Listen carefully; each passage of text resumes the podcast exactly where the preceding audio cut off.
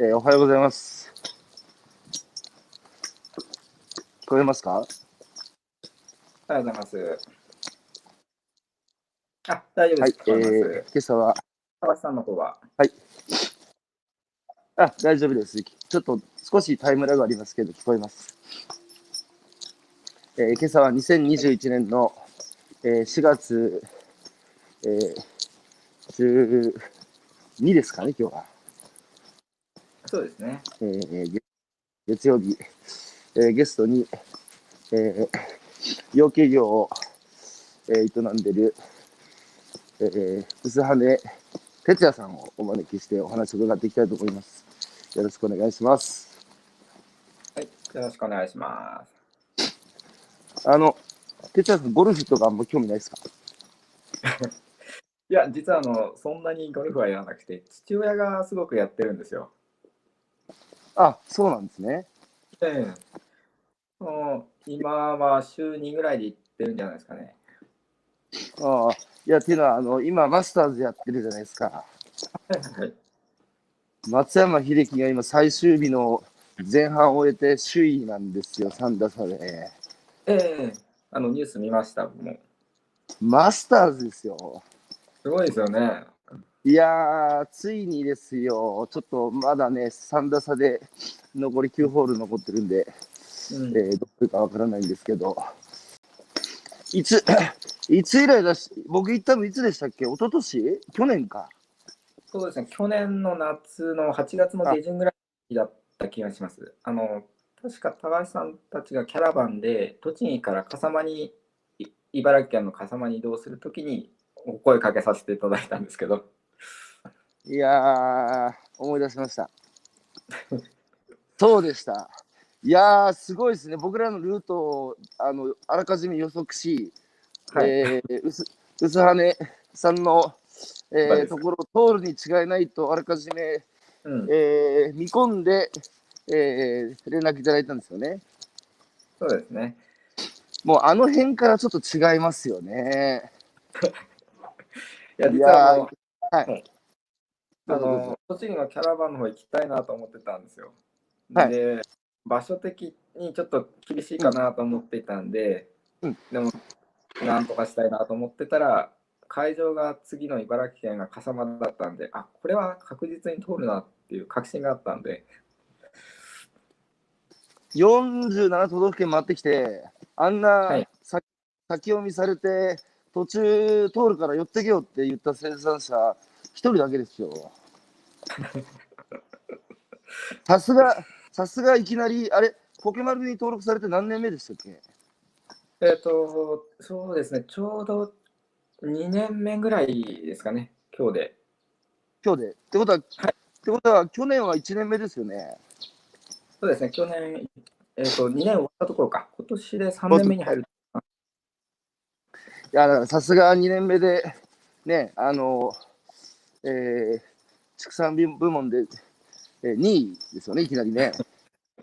になるだけあるなと思ってですね、やっぱり考えてますよね。いやー、本当に、あの、ああいうこと一つ一つなんですけど、ちょっと簡単にですね、あの、これ、まあ、アーカイブにも残るので、えーはい聞いてね、聞いて、テザさんの卵買ってみようかなっていう人も、えーいるかもしれないので、ちょっと、はいあの、簡単に自己紹介いただいてもいいですか？はいえっと、薄葉養鶏場の薄葉哲也と申します。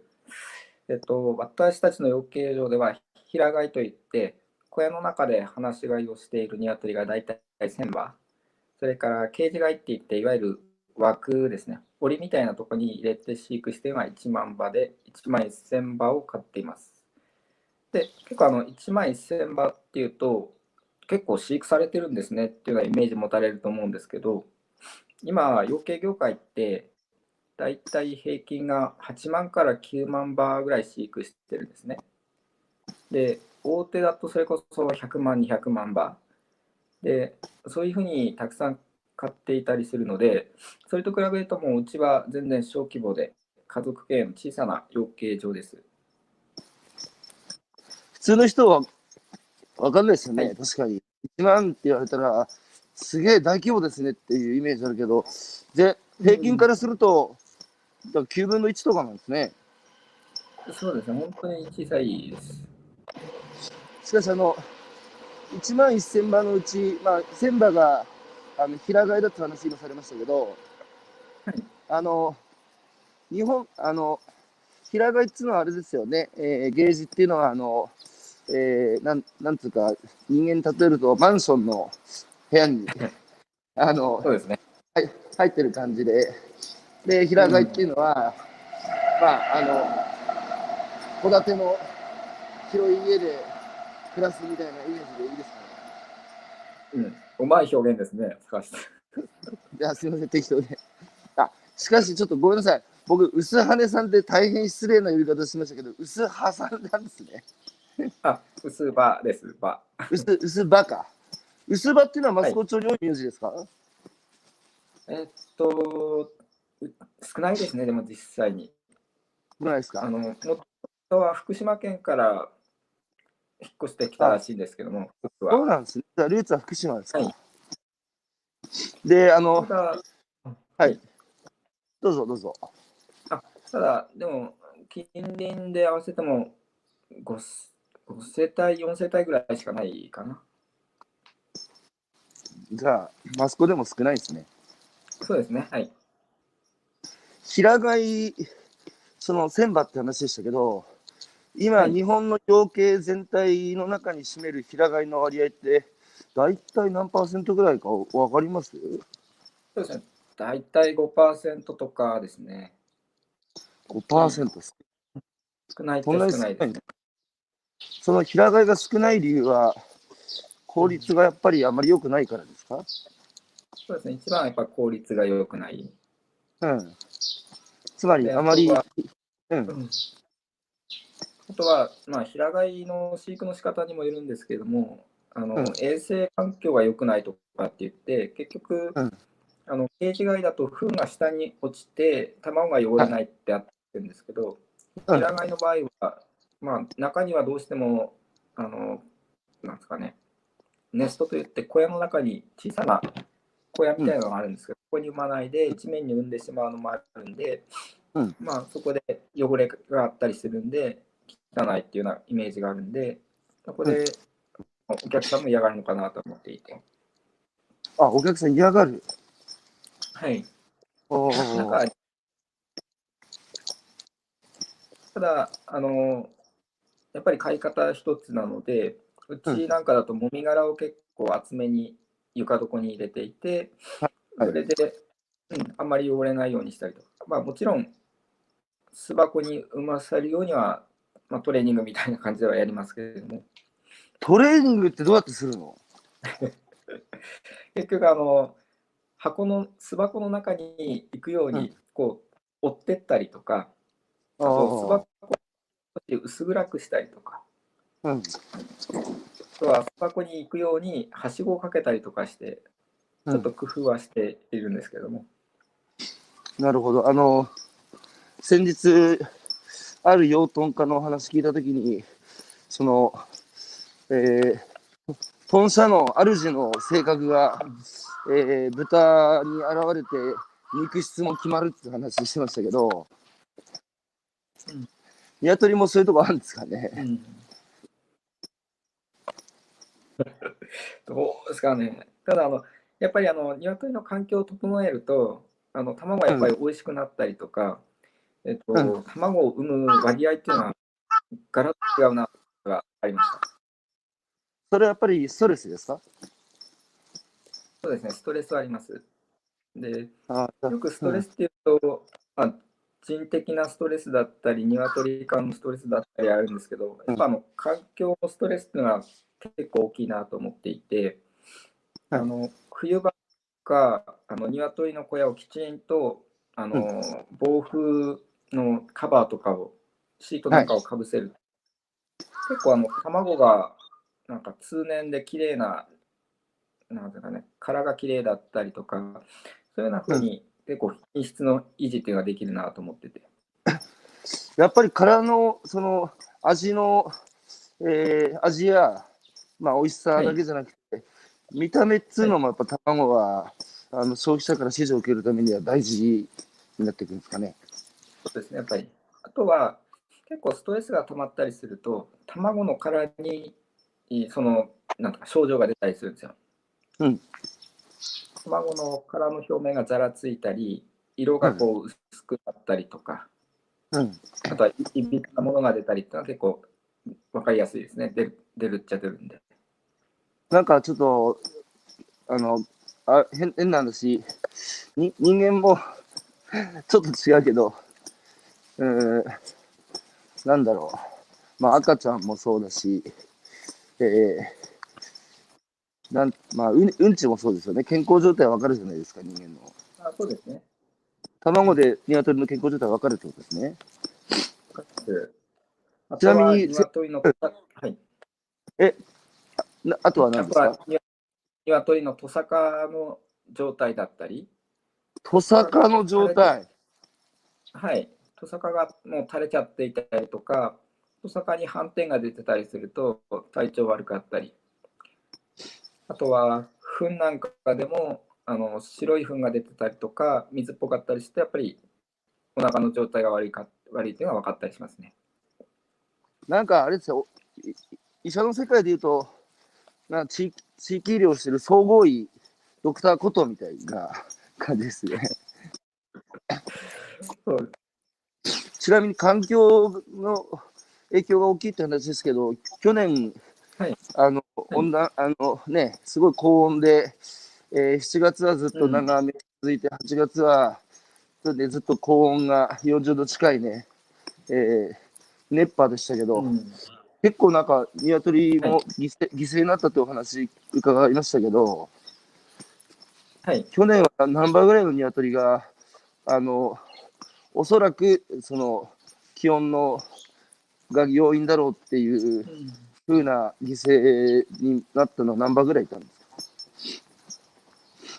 大体ですね、500羽ぐらいですかね。それは平飼いです1万かゲージです1000羽、えっと、ゲージの方で、あ1万1000羽買ってて、えー、2日、3日ぐらいで500羽死にました。ああ、その短期間で亡くなるわけですね。はい。あの結局、あのな梅雨が明けてこうガッと暑くなるときに、この体が暑さにこう慣れていかなくて死んじゃうっていうのが500羽ぐらい。なるほど。しかし、哲也さんのまたなんか研究熱心なところは、あれですよね、じ自分で、えー、1990年から2020年までの30年間の、その、哲也さんが住んでらっしゃるところの付近の、えー8月の気温の変化をはい。すべて自分で調べ上げて、色で区分けしてましたよね。はい。あんなことやるあんなことやる人いないと、あんなことやる人いないと思いますよ。ちなみにありますよ。あ今ありますか？見えます？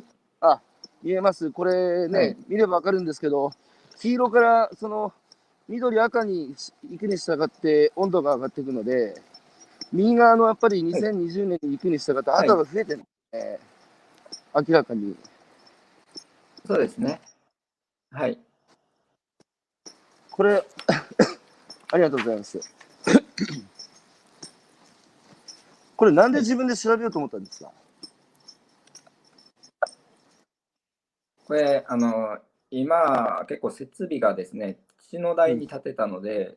まあ、中には祖父の代から建てたやつをこう転用してたりするんで、設備が結構古くなってるんですね。うん。うん。で、建て替えをしたいなとは考えていて、うん。で、建て替えをするにしても、ちょっと近未来のことを考えて、設備を建て替えしないと、なるほど。なるほど。えー無駄になってしまったりとか、うん。うん、そういうのもあったんで、まず一番影響が大きいだろう思う要因として、まあ、気温。うんで、鶏って結構暑さに弱いんですね。なので、まず将来的にこう温暖化とか異常気象がこうこれからも増えたんで、はいまず調べるところからうん始めようと思って、まあ、気温なんか、特に8月の最高気温がどう変化しているのかというのを調べてみたんですね。通、あの、ね、あの、ググれば、その、今後地球の気温がね、日本の気温もどう変化していくのかっていう予測みたいなデータって科学者が示してる文献とかありますけど、あの、哲也さんは自分が住んでる地域が、えー、どう変化していくのかっていうのを自分で、えー、調べて、調べないと気が済まなかったですね。より正確に。そうですね。ちなみにどうやって調べたんですか、はい、結局あの、日本全体の話、あ、でですか、うん、これはあの気象庁の、えーと、うん、地点観測みたいなものが、地点観測データみたいなのがあって、その中で結構細かく記録が取られているんですね。はい、で、えっ、ー、と、実際は隣の真岡市けども、そこが一番あの自分の住んでる町に近かったので、そこの記録をまあ過去、まあ、30年にわたってでまとめてみたんですけども。それはやっぱり日本つっても一口で言っても広いので、えー、北から南まで南北に長いですから、より正確に自分の住んでる地域の気温の上昇が今後どうなるのかっていうのを予測するために、細かく自ら調べたってことですね。そうですね。あの、そのお父様がずっと続けてこられた養鶏、その、勘、まあね、よく、その、これまでの農業っていうのは、コンピューターだっていう表現をされる方もいますけど、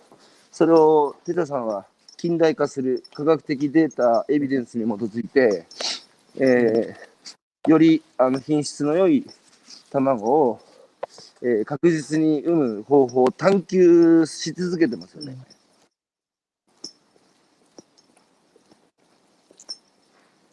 そうですね。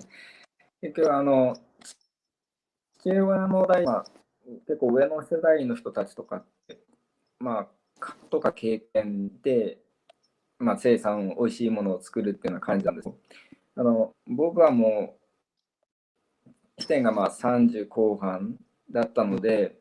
その勘とか経験とかが同じように養われるというか身につくまでにやっぱ20年30年ってかかってしまうともう結構な年になって終わそこで終わりっていうような時代終わりっていうような感じになるなと思っていたので、うん、なので、えっと、とにかく、まあ、データとかを見て考えながらやろう。あとは、うん、やっぱり勘とか経験ってすごくあの印象に強かったものがずっと残ると思うんですよ。で、細かなことって結構発生するんで、きちっと曲を取ったりとか、メモを残すことによって、より美味しい、まあ、卵ができるんじゃないかなと思っていて。なるほど。あの、その近代化していく上で逆にご質問したいのが、やっぱ勘とか経験の方がやっぱり勝ることっていうのもあるんですか、うん、ないんですか？ともちろんあります。で、あの考えデータ取ったりとか、データを見て先を考えたりはするんですけども、どうしても判断基準に迷うときって、まあ、父親に相談したり、まあ、母親に相談したりで、はいはい、まあ、決定をすることも必ずあるんですね。うん、ちなみにあの、お父様は自分がね、これまでやってきた関東経験を頼りにした要求をやってきて、息子が帰ってきて、いや、これから、えー、データサイエンスなんだって、科学なんだって言って、そのやり方でこうぶつかったり、なんかいろいろ口挟まれたりすることはないんですか？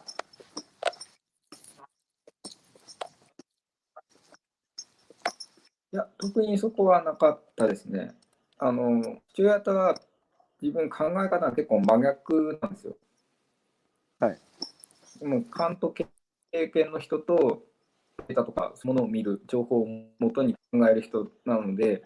なんか、いい感じで補い合ってるような感じはします。ああ、いいですね。なんか、親子だと普通、親のやり方と逆のやり方、息子がやろうとすると、得てしてこう、ぶつかってね、あの、こう、っていう話はよく農業の現場で聞くんですけど、なんか一人の人間として、同志として、お互いの強みを生かし合うっていう関係を親子で築かれてるっていうのは、素敵ですね。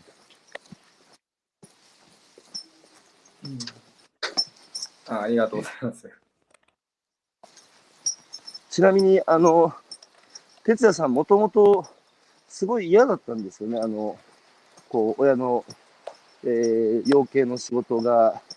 ね、あの、プロフィールにも書かれてて、まあ、哲也さんだけじゃなくて、当時のね、うんえー世の中的にも、なんか農業をすると立ち遅れた産業でね、で、なんか見入りも少なくて大変な仕事ってイメージが、やっぱりうん。強かった。中で、やっぱり学校行っても農家の息子って少なくて、やっぱり嫌な思いっていうか、やっぱ恥ずかしいとかいう気持ちありました？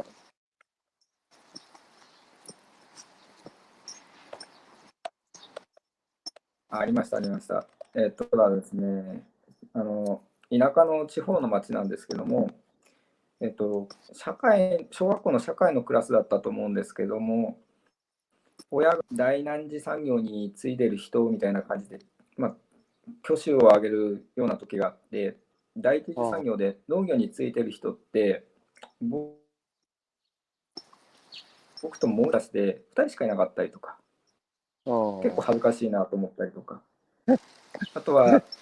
夏休みにその友達なんかは家族旅行で、うん。例えば友達の中村君は伊豆の方に行ったよみたいな話で、お土産これだよなんてもらえるんですけど、うん。そもそもうち家族旅行行けてないなと思ったりとか、そういうのがあって、あえー養鶏業って、まあ、家族旅行とかも行けないし、で、周りはみんなね、土日なんかは、まあ、親と旅なんか過ごしてどっか出かけたりっていうのもあったりするんですけど、うちはないなと思ったんで、ちょっと嫌だなとは思ってたんですね。それで農業じゃない道を、えー進むわけですけども、あの、何を専攻されてたんですか、はい。何を目指僕は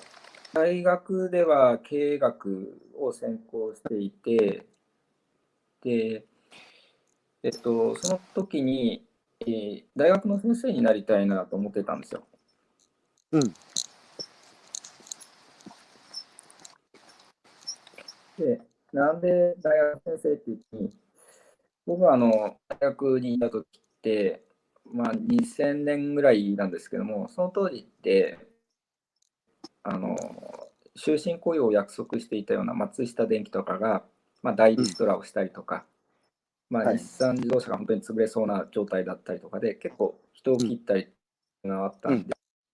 うん。うん。まあ、将来的に何かやっぱり自分でこうスキルや知識がないと戦えないなと思ったんで、うん。でそうした時に一番もう知識とかそういうものが身につくのは最先端のことが学べるのは大学かなと思っていてそういうものを研究したいなと思ってで大学院の方に進んでったって感じな。その最先端のことって何何を学んだんでしたっけ？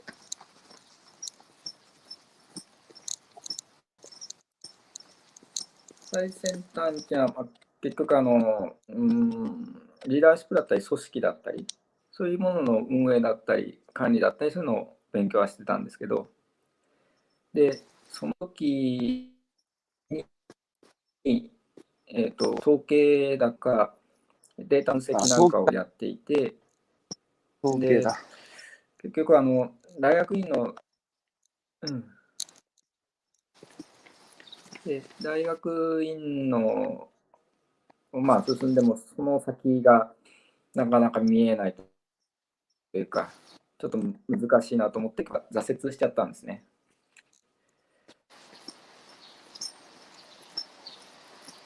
あれですよね、あの、イギリスの大学にいたんでしたっけ？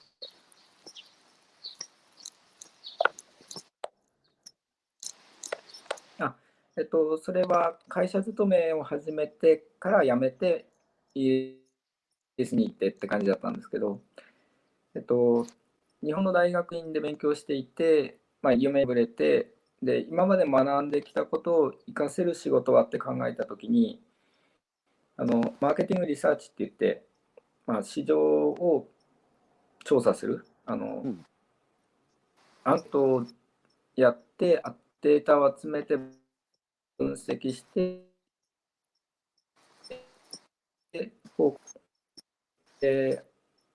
キャリアをそのマーケティングリサーチの中で積んでいく中で、これからはもう国際化だから、うん、もう少しあの知識を身につけたいなと思って、イギリスの大学院に行ったんですね。しかし、あの、その終身雇用が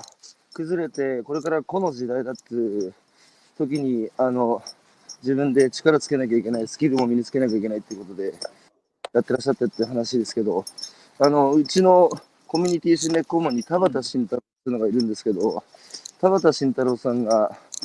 あの、わかります？はい。がまさにね、これからサラリーマン、あはい。あの、ポケマル道場も参加さあ、じゃあちょっと、あれじゃないですか、哲也さん的に興味深く、ね、2000年に哲也さんが考えていたことを、まさに今最前線でやってるのが田畑慎太郎でですけど、あの、彼の主張は、なんか興味深いんじゃないですか、哲也さんにとって。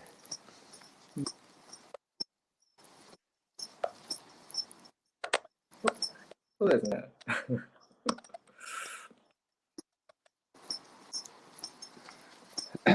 まあでも、いずれ、あれですね、あの、かつて学ばれた、うんえーデータ分析だとか統計だとかマーケティングリサーチっていうのは、まさに今の要件にね、あの、生かされていて、さすがポケマルに登録して2年目で、えー2位を勝ち取るっていうことに結果としてつながってるんじゃないですか？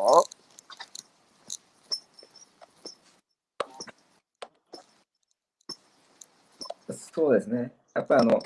いろいろ考えました。あの、出品にあたって。で、例えばですね、あの、うん、家を引き継ぐ前に、えっと、養鶏の市場データを、市場分析をしたんですよ。はい。で、えー大手はどんなことをやってる？中規模のところはどんなことやってる？で小規模はどんなことやってる？っていうのを調べていってでどうやら小規模な養鶏業をやってる人って例えば6次産業には手つけてなかったりとかむしろ卵の品質にこだわって、えー平飼いだったりとか、えーはな自前で飼料を作ったりとか結構そういうようなこだわりをやってるところが生き残ってるなっていうのを見てきたんでじゃあまずどういったこだわりのが世の中では売れてるかなと思って、えー、と当時あの辞める1年ぐらい前に、えー、と都内に住んでいたのでその都内の高級スーパーをいろいろ回ったクイーンズ伊勢丹だったり、え、紀ノ国屋だったり、成城石井だったり、明治屋だったり、でそこでスーパーいろいろ回って、売られている卵の特徴と、個あたりの値段卵の値段を調べていったんですよ。で、そうすると、うん、どうやら4つぐらいのタイプに分かれられるなと思っていて、でいわゆるちょっと付加価値の高い卵って、えーまず、まあ、ありきたりなその平飼いだったり、それから有名銘柄鶏、例えば名古屋コーヒー内鶏だったり、で、3つ目が餌に結構変わった特殊なものを入れていたり、例えば柚子を、なんか柚子を入れてるやつとかだと、った時に、こう、卵の香りがちょっとほんのほんのりと柚子の香りがしたりとか、でもう一つが、あの、オーガニックで、餌も完全にえーオーガニックで育てたものを与えてます。どうやらその4つに分かれられるなっていうのが分かっていて、じゃあ、平飼い、うちがその中で考えたときに、意見だから、えーまず名古屋コーチンとか、有名銘柄どれ難しいなと。やっぱりそのうちの名古屋コーチンだったら名古屋の生産性にはかなわないし。そういうのがあって、あとはオーガニックだと、うん、自分でそのオーガニックの飼料なんかを作ったり集めたりするっていうのは、まず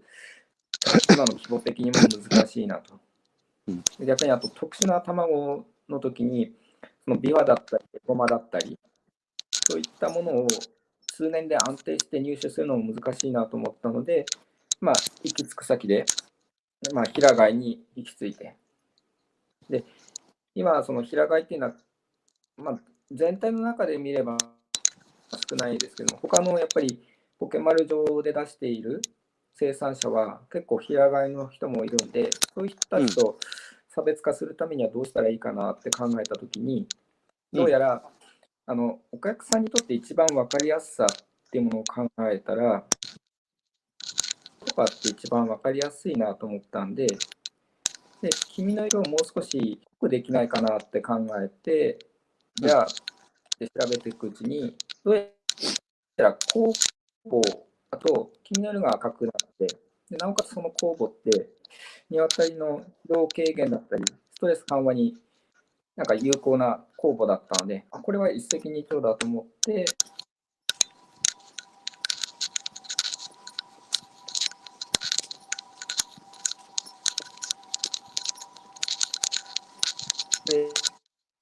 哲也さん、ちょっと電波があまり思わしくないようで、えーちょっと止まってますね。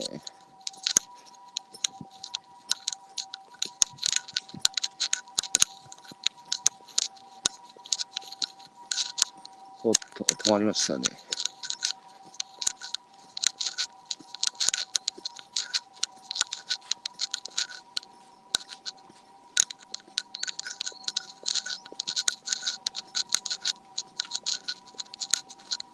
おお。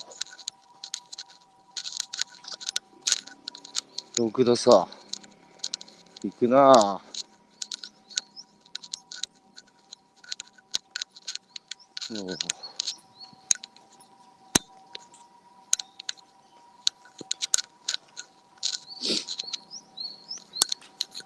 えー、松山英樹が10バックナインに入って、えー、2位と6打差。いやー、いきますね。日本人初ですよ、マスターズ。えー、ん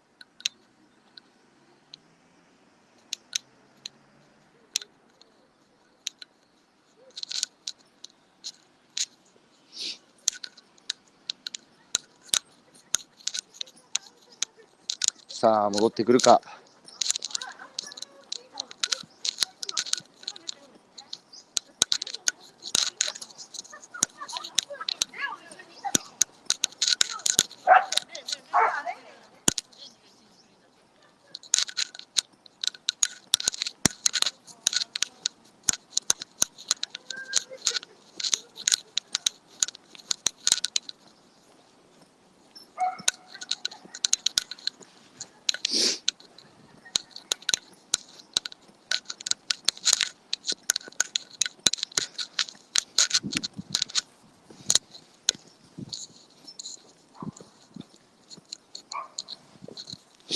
松山英樹は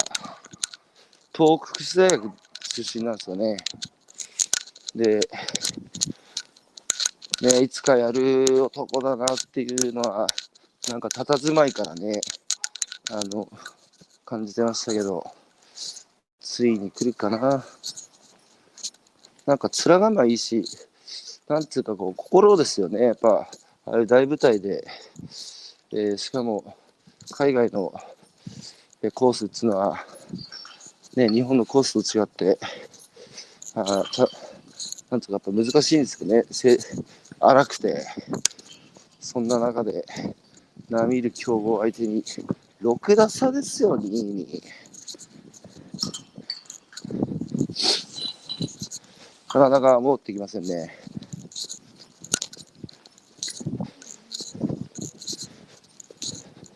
ちなみに僕が去年、えー、薄葉養鶏場に立ち寄って卵のあの、えー、なんつうか比べなんだいくつかのねあの餌の違いで卵の黄身の弾力がこんだけ違うんだっつうのを見比べて見比べさせていただいたんですけど一目瞭然でしたね。やっぱり僕らのあのね体も食べ物でできてますけど当然鶏の体も鶏の餌でね決まるわけでその鶏の、えー、体成分が変われば当然鶏が産む卵も違うっていう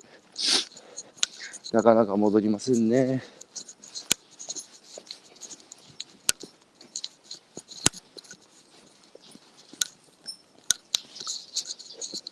あの、福島県の相馬で、ね、農業って菊池翔平も、翔平君もよ、よ、よ、系やってるんですけど、彼は、南相馬は港町でもあるので、仲間の漁師がね、市場に出せない魚、規格外の魚を自分のとこで作った野菜と交換して、畑に持ってきてドラム缶の中で、あの、ね、えー、ぐつぐつかき混ぜながら煮てね、自然由来の餌しか食わせねえっつって、まあね、南相馬は、ああいう出来事があったとこなので、そこにわざわざ震災後、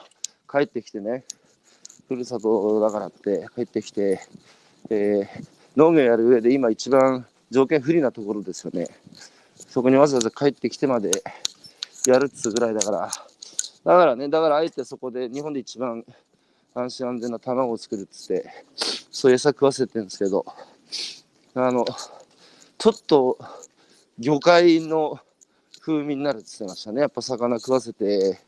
るから、鶏も。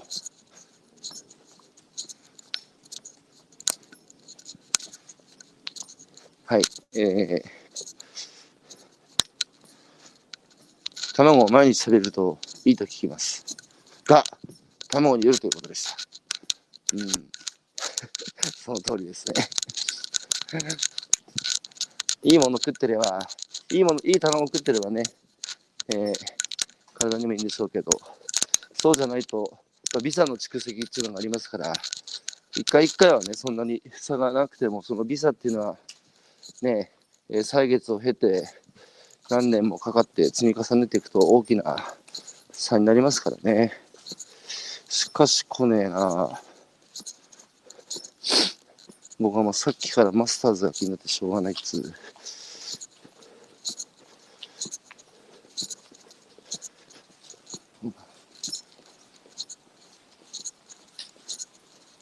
十分。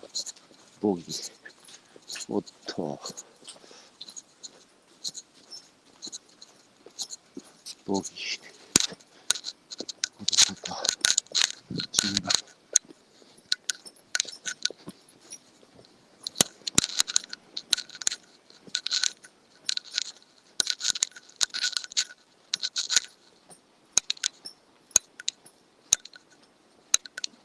えますか？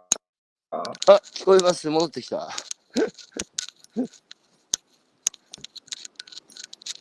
すいません。なんか消えちゃいました。あ、いえいえ。あの、確か工房のところで餌にね、工房を混ぜると、えー、一石二鳥だっつ話のあたりで、はい、えー、途切れました。うん、あ、はい。で、そうなんですね。えっ、ー、と、なので、まあ、酵母を与えることによって、まあ、君も、君のいるにもいいですし、それから人にとってもいいと。で、中には、あの業者さん、まあ、人にはよるんですけども、天然由来の色をつけるための粉っていうのもある、あなんですか人工的に作った石油由来の色をつけるための粉っていうのもあるんですよ。うんで、結局なんか、あの、そういうものだと、まあ、鶏がこう体調崩したりとか、そういったものも少なからず影響があるらしくて、そっちの方が全然天然酵母から作ったものに比べると価格的には安いんですけども、ちょっとそういうもので卵とかを自分の虫にも食べさせたくないなと思ったので、なるべくあの自然由来のそういった酵母のもので作ろうと思って、で、作り始まったって感じですね。今のアレルギーがですごいあの子供さんのねアレルギー増えてるって聞きますけどやっぱその卵のアレルギーも多いわけでしょ、はいうんはい、多いですね。昔に比べて卵アレルギーですか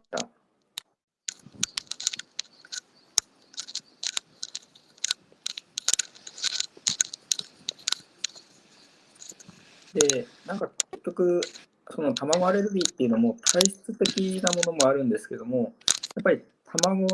自体の方にも問題あるっていうのがあって、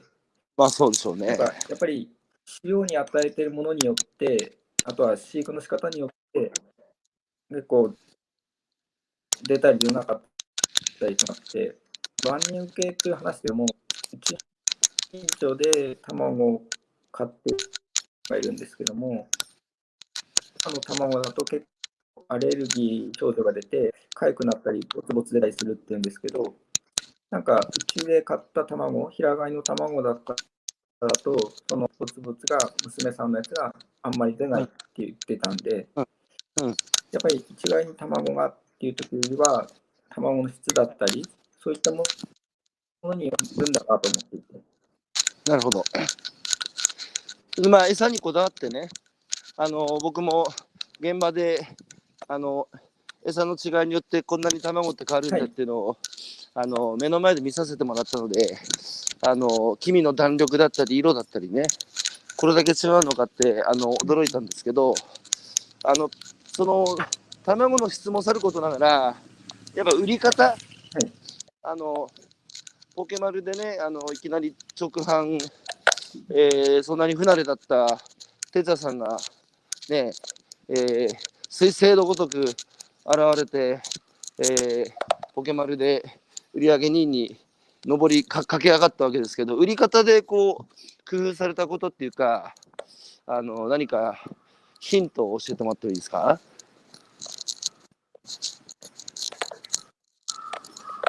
うん。そうですね、売り方で工夫したのは、あのやっぱりあのオンラインでの販売ってなると、えー、試食してもらうわけにいかないので、えー、説明文だったり、あとは写真だったり、そういったところでは工夫はしました。あとは一番はパッケージですかね。うん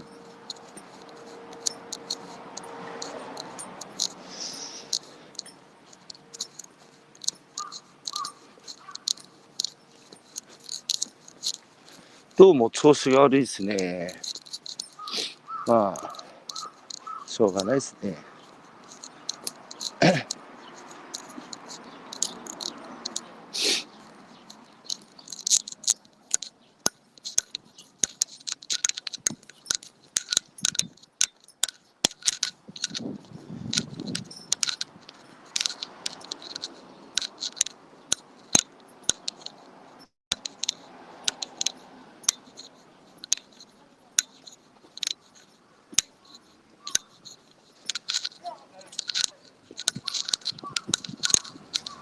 資料の中に抗生剤を混ぜているところ、狭い場所で閉じ込められていると感染症にかかるので、今電子が広まって、その薬に対するアレルギー、まあ悪循環ですよね。よかると思ってやることが負の連鎖で、一面良くても、ね、あの、まあやっぱ全体感なんか欠けてますよね。ね、効率よくやろうと思って、やったら逆に病気にかかるから、えー、抗生剤混ぜなきゃいけない。人間も一緒ですね。社会も一緒か。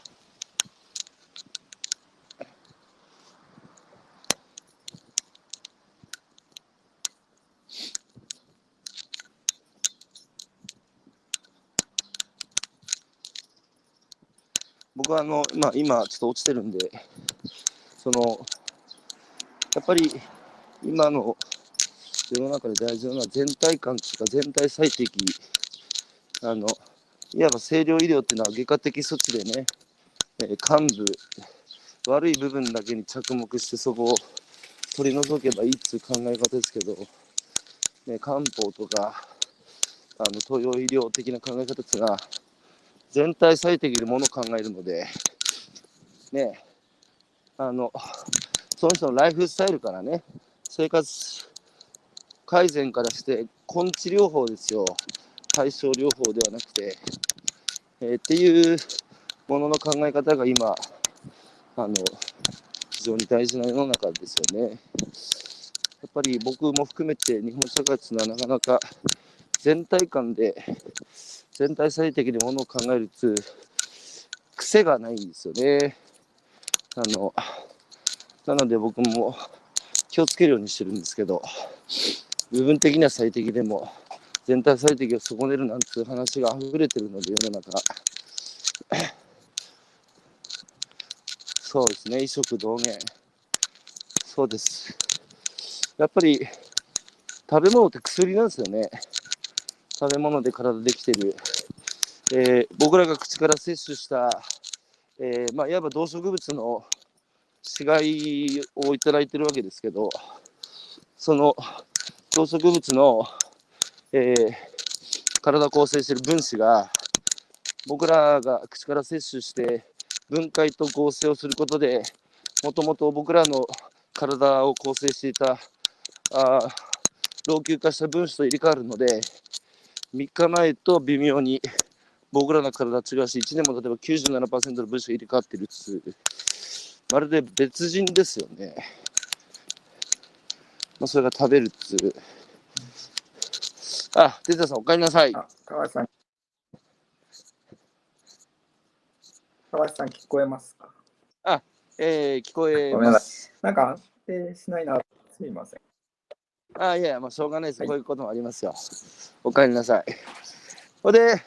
さっきはね、そのマーケティングの極意で、はいえーいろいろパッケージデザインを工夫したり、まあ、そのオンラインで、えー味見できないからね、えーあとは説明文だとか、見せ方の工夫って話してましたけど、パッケージデザインはやっぱり大きいんですか、オンラインショップの場合。どの辺が工夫されたところですか？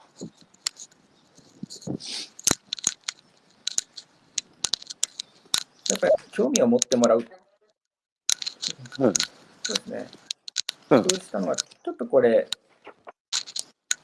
ご覧いただきたいんですけど、はい、はい。おお。そう、縦軸と横軸は何になってますか？これってあの、都内、高級スーパーを回った、うん。これはですね、こっちが、えっと、いわゆる横軸が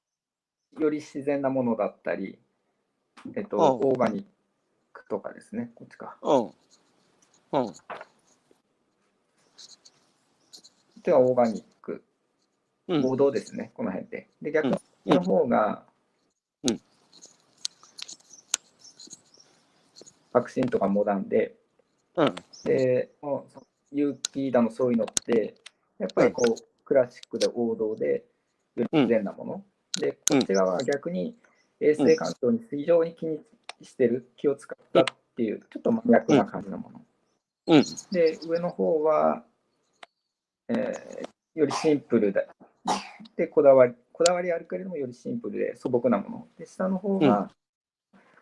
えーよりこだわったもの。まあ、うんえっと、パッケージを考えるにって、売られている卵の特徴を調べて、で、うんそれをもとに、どんなイメージで卵のパッケージを作ろうかなって考えですね。で、うちは平飼いはやっているけれども、うんえーそんな大肉を使わないので、ちょっとイメージではない。あと、安全衛生とかには気を使っているけど、も、うんギャップだったり、ハサップだったりを取っているわけではないので、ちょっとこういうようなイメージも違うなって感じて、むしろうちはあの日常的に卵を使ってもらいたい。そういったものを考えたので、この親しみやすさだったりとか、可愛らしさ、うんこういったもののイメージを作ろうかなと思って、うんパッケージをこういったイメージで作っていったんですね。なるほど。哲也さんさ、であれじゃない？あ結局、あのの、パッケージって自分の考えだ。はい。あ、どうぞ続けてください。すいません。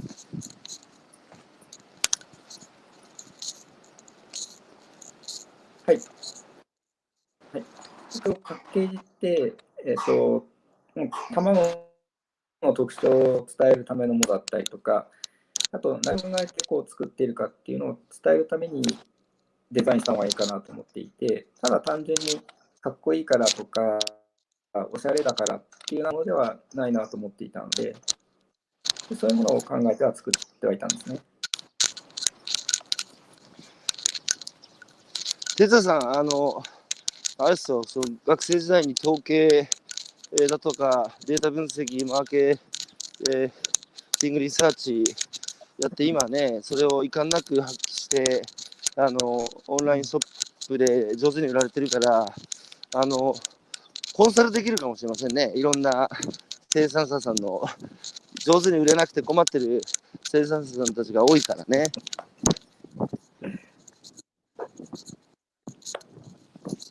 ああ、まあ、そうですね。結構厳しくはなってきてるなということは感じます。で、あの、最後にね、僕が、あの、薄葉哲也さんっていう一人の男に、僕がやっぱ興味強く惹かれたのは、やっぱその、帰ってきた経緯の話なんですよね。この、やっぱそんなにね、学校に行って、なんか少数派だし、なんか、あの、親がやってる仕事を恥ずかしいとすら思ってね、まあ当時そういう時代だったんでしょうけど、まあ今も僕そのトレンド変わってないと思ってるんですけどね。で、ご自身は自分で力つけるんだって言って、ね、大学行って、一回会社勤めして、イギリスにまで行ってね、あの学んできて、東京でサラリーマンやっていた人が、なぜ、そのお父さんがね、もう、えーうん。家業を辞めると言った時にやっぱりそのテザさんの目に刻まれてきたお父様のお姿っていうか、ご苦労されながらねあの養鶏業を営んできたお父さんのやっぱりその歩みっつうか歴史っていうかあとお父さんだけじゃなくてその地域テザさんが生きてきた地域社会を支えるいろんな人たちのねやっぱりその姿がやっぱりテザさんの目に刻まれて目っていうか心の目にねうん刻まれてて、やっぱその、黙ってられなくなったんですかね、うんテザーさんも。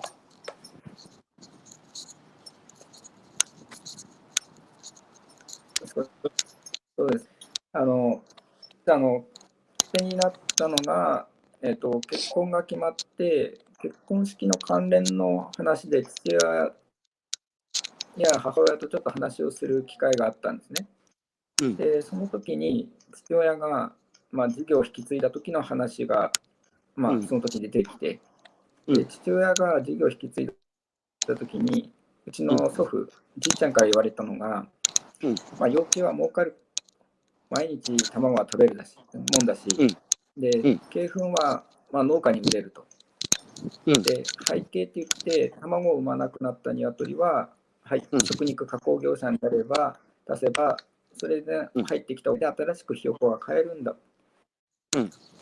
ていう話で、父親がたんで、結局、蓋を開けて、まあ、びっくりと。うん。手が引き継いだ時には、大体数千万の借金があったりとか、で、はい。毎月話していたんですって。うん。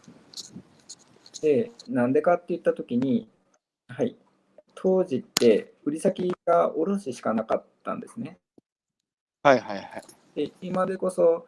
こう自分で販売したりとか、えーポケマルみたいなところでこうオンラインで販売したりっていうのが、まあ、一般的になってるんですけど、当時は卸しかなくて、うんで80年代って結構養鶏業が大規模化していって卵は生産過剰になってたんですよ。うん。で、価格がこう下落いく中で、まあ、お金がこう回らなくなってきて、で、うん。卸の業者からこうお金を借りて、なんとかひよこを買ったりだの、餌代をこう待ってもらったりとかしてたらしいですね。で、あとは結構当時で飼料がぼったくりの価格だったらしくて、通常あの、餌を仕入れるときってメーカーがあって、に問屋さんがあって、で、問屋さんが契約して運送業者からこう資料が運ばれてくるんですけども、その問屋さんの下に、なんかうちの祖父の、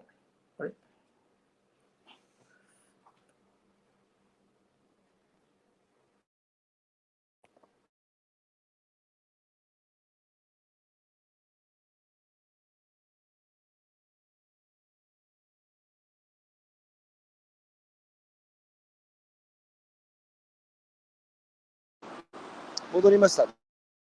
大丈夫です。問屋さんの、あの、ぼったかりあたり。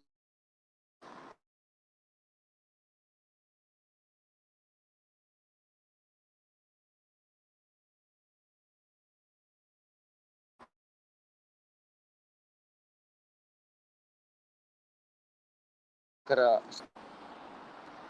えーなんかこう表面的じゃないっつうか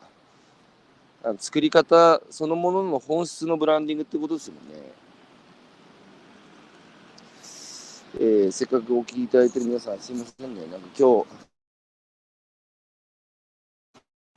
えー調子が悪いまあねこういう日もあるでしょう。さて。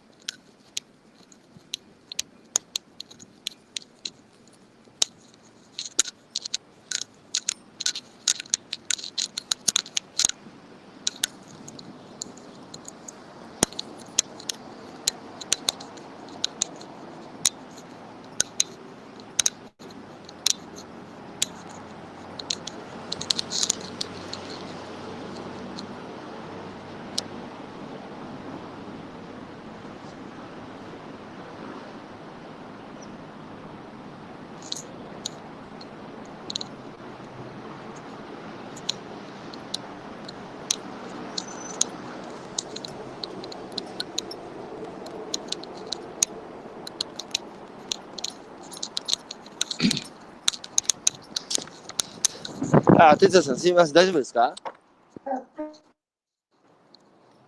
もうちょっとで終わりますんでね。あの、今、当時、その、卵の生産が供給過剰になって、値崩れして、で、飼料もうぼったくりみたいなところで、えー一旦終わってましたね、さっきお話が。えー今度は、哲也さんが、えー横、縦から横に変わりましたね。えー不確実なことが起きる時代だそうですから、こういう感じよいしょ。はい。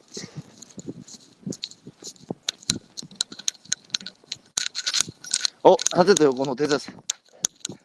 大丈夫ですか？はい。あ、あの、もう少しで終わりますからね。さっき、はいさっき、あの、たなんかちょっと当時、卵の、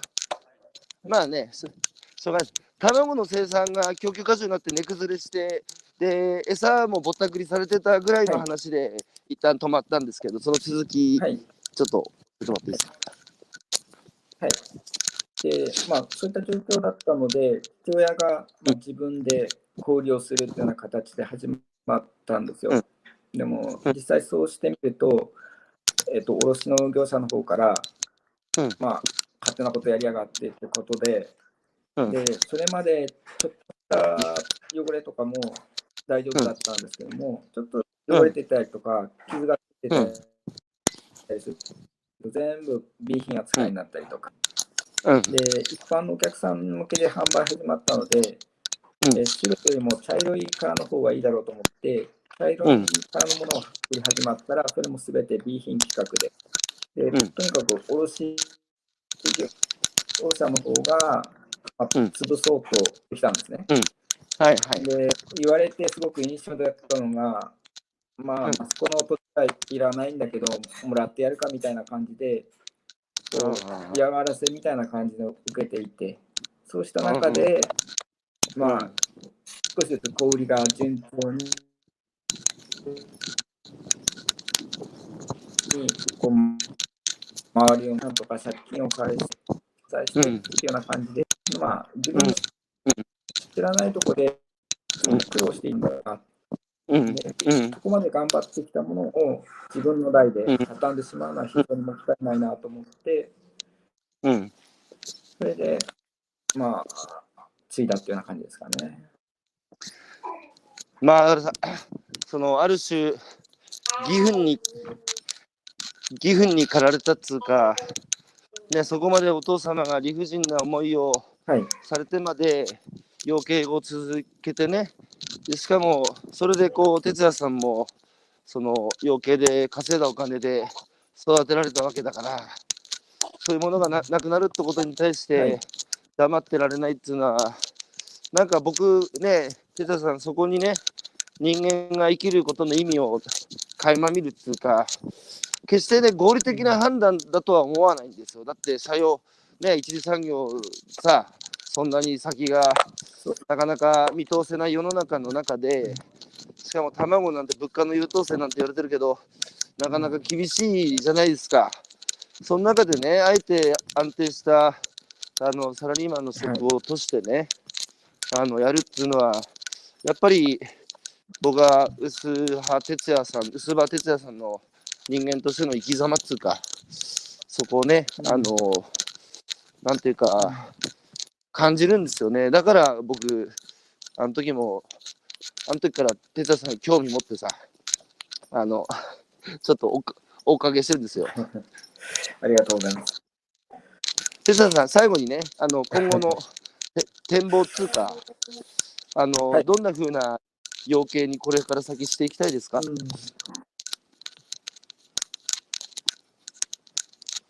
ん。やっぱり前提はやっぱり美味しい卵を作るってことですね。うん。ただうん、そのために今いろいろ工夫はしてたりはするんですけども、これに固執はする気は全くなくて、うん。で将来っていろいろ環境が変わっていくので、美味しい卵を作るっていう目的のもとに、うん中身をどんどん変化させていきたいなと思っていて、うん。うん。例えば、まあ、環境が変わってきて、うん。暑さで鶏が死ぬように、それをできるような世の中、うん。世の中っていうか、傾斜の作りだったり、飼育の仕方だったりを作っていく。とにかく、何か規模を大きくするっていうよりは、一個一個きちんと作って、美味しく提供していくっていうふうなのは続けていきたいなと思います。うん、なるほど。やっぱ変化が激しい時代だから、大きいとね、あの何事も会社もそうですけど、変化に対応するのっていうのは大きくなるほど難しいので、やっぱりね、サイズが小さくても変化に柔軟に対応して、えー一つ一つの卵の質っていうのを変化に応じてね、えー追求していきたいっていう、え宣言だと受け止めましたが、あの、ぜひ今年もね、ちょっとまた桜が日本中で例年よりね1、1週間から10日早くて、まあ今年の夏もどうなることかと思いますが、あの、哲也さんがね、えー継がれた、あの、益子の養鶏と益子の地域がね、あの、これから先も、えー元気で、皆さんそこで健やかに生活されることを祈っております。またお会いできる日を楽しみにしてます。はい、こちらこそ。楽しみにしてます。今あの朝早い時間からお付き合いいただいて、えーありがとうございました。はい、こちらこそありがとうございました。すみません、途中でプツプツと切れてしまって、いえいえ、しょうがないです。ネットの環境はあまり良くないみたいです、こちらは。あ、いえいえいえ、ありがとうございました、そんな中。はい、では失礼します。こちらこそありがとうございました。はい、失礼いたします。